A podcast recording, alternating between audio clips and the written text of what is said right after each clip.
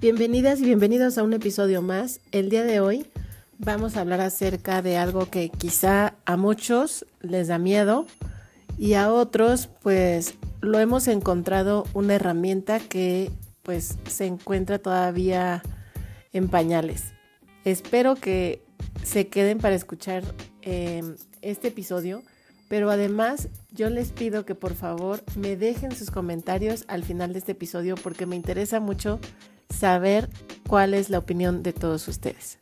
Así que el día de hoy vamos a hablar de inteligencia artificial aplicado a la arquitectura y al diseño de interiores. Comenzamos.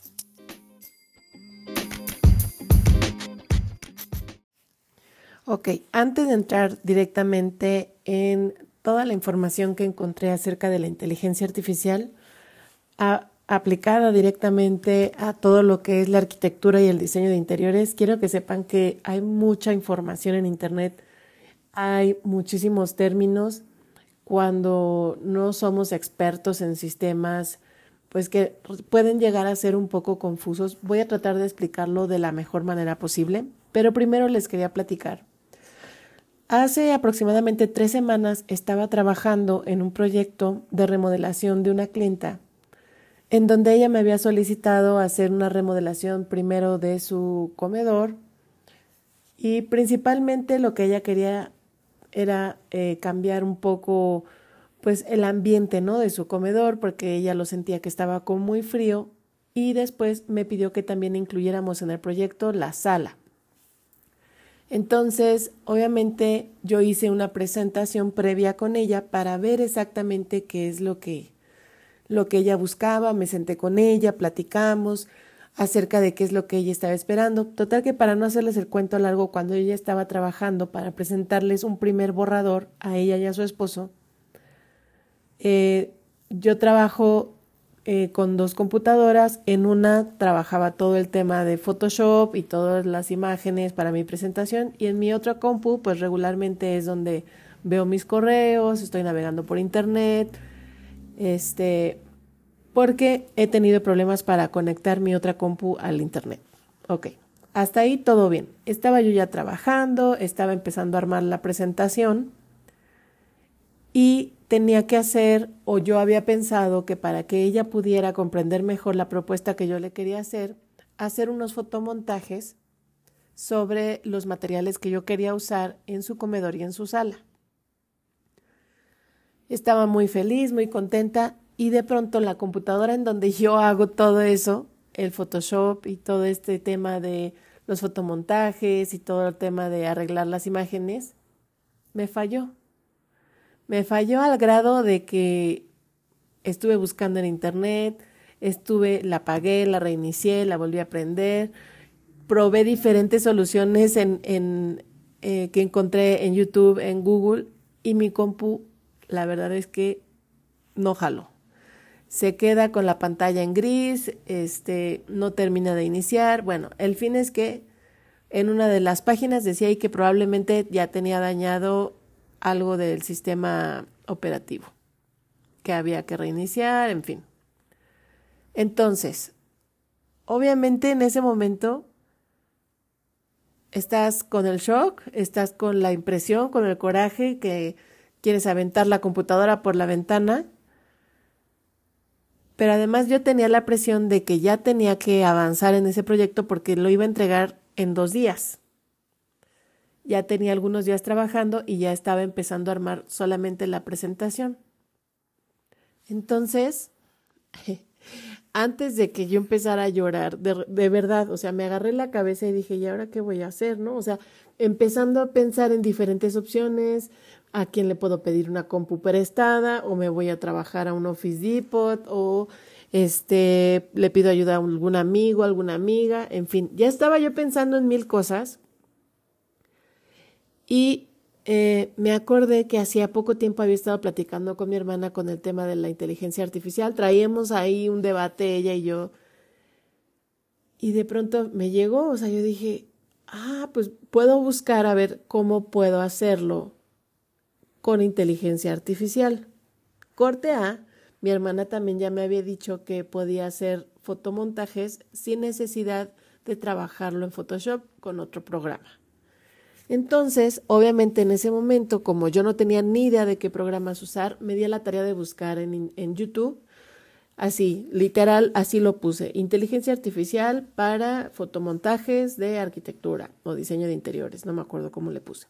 Y me salieron varios videos y a la hora de que piqué en el primero di con un video de un chico que explica cómo se pueden hacer eh, pues diferentes fotomontajes con una inteligencia artificial. Él decía que se le había pasado muy bien porque había estado jugando durante varias horas, había tomado fotografías de su casa, las había puesto como referencia y había estado dándole em, órdenes a esta inteligencia artificial para que la remodelara con cierto estilo, con ciertos colores. Y yo dije, wow. O sea, de verdad yo dije, ¿es en serio? dije, no, pues yo tengo que probar, o sea, yo tengo que ver porque además yo tengo la presión ya de que tenía que avanzarle a la chamba. Y efectivamente eh, me metí al programa eh, que se llama playground.ai, así como se escucha eh, en español, P-L-A-I, todo junto, G-R-O-U-N, D de dedo, a y latina.com, playgroundai.com, así sería en inglés.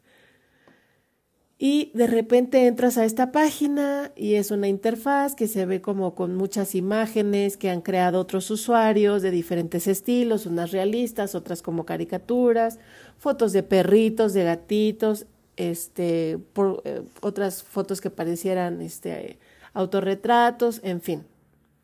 Y yo dije, ah, bueno, pues se ve cool, ¿no? Las imágenes se ven de buena calidad.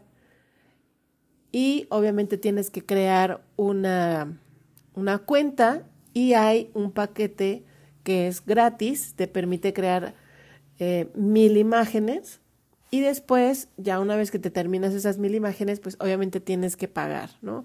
Pero la paga es como de 14 dólares, una cosa así, y es muy económica. Y dije, bueno, antes de pagar, antes, porque yo de repente, pues sí me aviento como el borras por querer resolver las cosas. Y dije, no, o sea, a ver, vamos tomándolo con calma. Ah, se me olvidó decirles que eran como las, algo así como, como esta hora más o menos, como las seis, siete de la noche. Entonces me metí, hice mi contraseña y todo y empecé a jugar. Efectivamente te permite tomar una imagen de referencia que tú tengas y tú le tienes que poner qué es lo que quieres hacer con esa imagen, qué porcentaje quieres que se respete esa imagen de un 100%, un 70, un 80, perdón, un 80, un 70, un 50, un 40, un 20. Obviamente, entre menos quieres que se respete esa imagen, pues más propuestas locochonas te hace. Todo iba súper bien hasta que empecé ya a querer realmente crear. Empecé a jugar, ¿no? Obviamente le dije, a ver, pues hazme una imagen, este, de unas escaleras. Primero yo empecé a trabajar con las escaleras de mi clienta porque también queríamos intervenir el muro de las escaleras. Le dije, hazme unas escaleras minimalistas, este, con luz. Yo estaba como mucho con la idea de luz indirecta y me hizo, o sea, sin poner la imagen de referencia, me hizo unas cosas que de verdad se veían pues muy cool, la verdad. Eh, puedes ponerle qué color quieres que le ponga, qué, qué piso, qué material. Obviamente, después de ciertos intentos me empecé a dar cuenta que sí te va generando las imágenes, pero con ciertos errores, ¿no? A lo mejor el barandal no, no continúa como debe de ser, este, no te respeta las dimensiones de, de la imagen. Y otra cosa negativa que encontré es que obviamente toda la, eh, la plataforma o la página está toda en inglés, todos los comandos, todas las eh, parámetros que le tienes que mover, si quieres más calidad, el tamaño que quieres tu imagen, em, todo este tema de los filtros, todo está en inglés. Entonces, la verdad, sí, para poder hacer lo que yo quería hacer, o que me hiciera esta inteligencia artificial lo que yo quería, sí tuve que buscar este pues, cómo se decían muchas cosas en inglés. Obviamente tenía abierto el Google Translate y pues ya iba poniendo según yo lo que quería. También tiene una, eh, del lado derecho, tiene una herramienta que te permite mejorar el prompt. El prompt es la, digamos, la orden que le estás dando con todas las características de la imagen que quieres que te cree. Y eh, de alguna manera tienes que ir jugando para que vaya creando lo que tú quieres. Sin embargo, creo que me sirvió mucho para poder generar algunas imágenes que fueron eh, pues atractivas, diferentes. Tuve que estar jugando ahí un buen rato. Yo creo que prácticamente me tardé, no sé, ¿qué les gusta? Unas dos, tres horas estuve ahí jugando. Hasta que, este, obviamente te permite ir guardando las imágenes y por supuesto esas mismas imágenes pues las puedes ir eh, enviando por correo a donde tú quieras. También me dio opciones, por ejemplo, para poder crear un centro de entretenimiento para la sala que estaba diseñando con la iluminación eh, que yo estaba buscando, que es iluminación indirecta. Para todas las imágenes que yo creé, eh, utilicé imágenes de referencia. Finalmente pude crear algunas imágenes que sí me sirvieron para mi presentación estuve jugando, estuve, al principio me costó mucho trabajo, pero logré que después de un rato de, de familiarizarme con esta página, con esta plataforma, con las herramientas y después de ver un tutorial en YouTube de cómo utilizarlo, pude crear cosas que me parecieron que estaban muy padres porque imagínense todo el tiempo que me ahorró. O sea, literalmente yo creo que de las, vamos a suponer que desde que le agarré la onda a las 8 de la noche, a las 12 prácticamente yo pude crear imágenes de las escaleras, del comedor y de la sala. Si yo hubiera estado haciendo un render, primero lo hubiera tenido que modelar en un programa y luego para poderle dar las, los materiales, lo tendría que haber eh, pasado a otro programa, ¿no? y luego ya le doy los otros toques en Photoshop o en After Effects o no sé. O sea, hubiera tenido que trabajar en tres programas diferentes y seguramente me hubiera tardado, en vez de cuatro horas, seguramente me hubiera tardado doce horas de trabajo o hasta más. Entonces, además de que pude salir de un problema, obviamente el diseño final de lo que yo le entregué a mi clienta, ya con las dimensiones reales de su casa, de su espacio, de su mueble, de acuerdo a cómo quiere sus cajones, de acuerdo a cómo quiere todo. Eso ya lo fui refinando en AutoCAD para poderle dar medidas exactas al carpintero, al albañil, etc. Pero de entrada, para efectos de una presentación con un cliente, para que ella pueda visualizar lo que tú estás queriéndole proponer, fue súper útil la verdad, y me ahorró muchísimo tiempo que me permitió enfocarme en poder buscar los materiales que yo le quería eh, sugerir, en poder buscar exactamente los puntos de venta donde íbamos a ir a ver eh, estos materiales. O sea, pude aprovechar ese tiempo en otras cosas que si no hubiera yo terminado haciendo a la carrera o que a lo mejor me hubiera representado tener otra cita más con ella y a lo mejor retrasar el proyecto una semana o dos semanas más.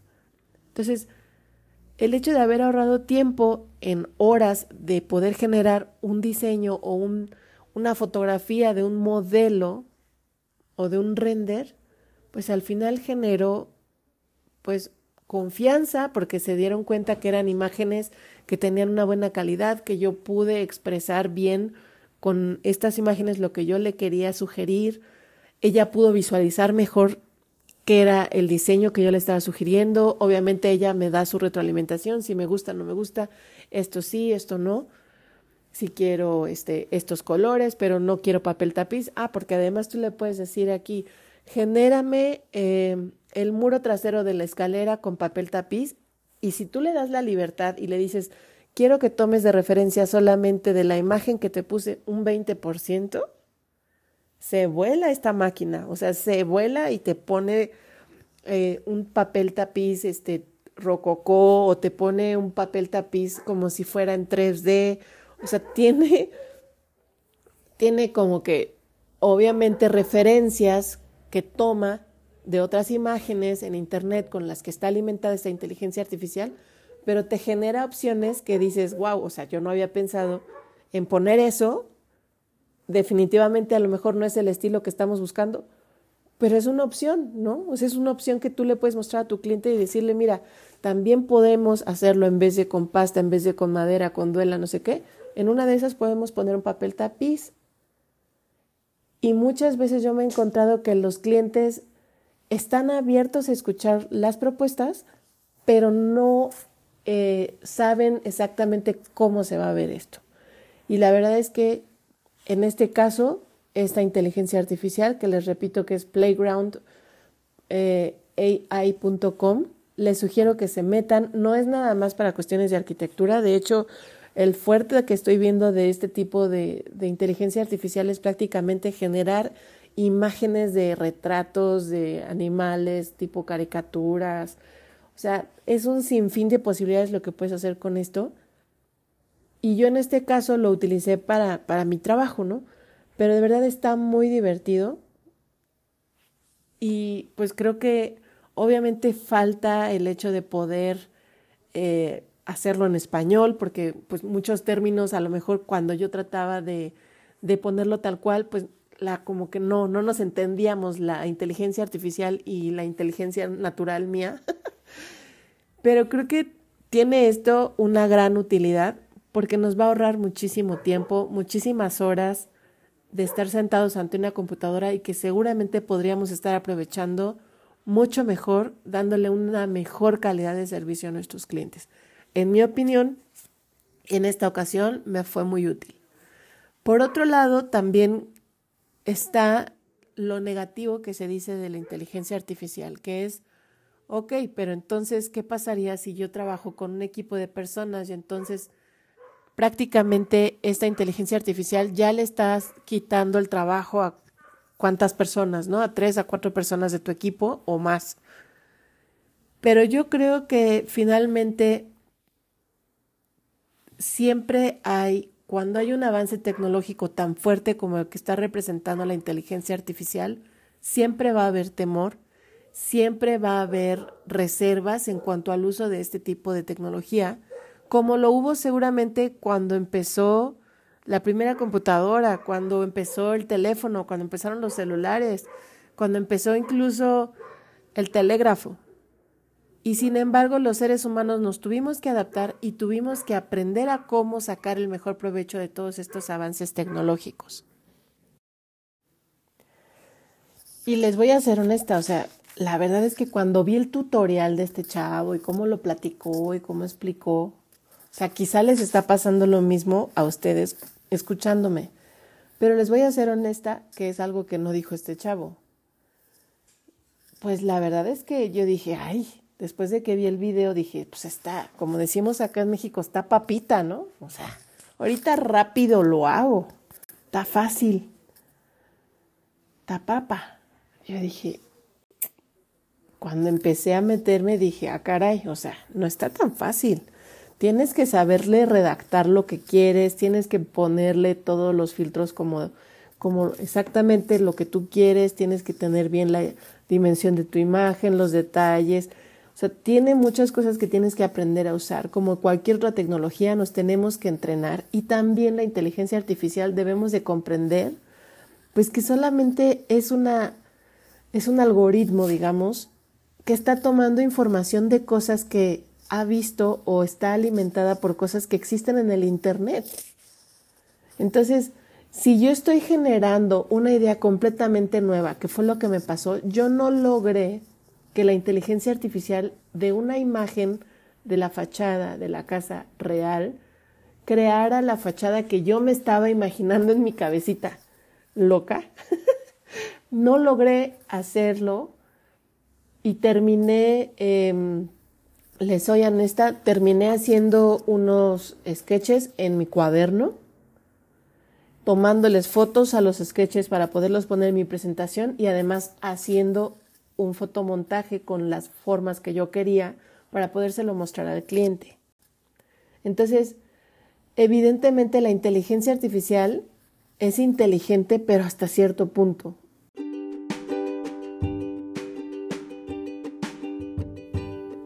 Seguramente me hacen falta también muchas más horas de estarle picando y que vaya yo conociendo mejor las herramientas y que vaya viendo cómo poder generar mejores imágenes.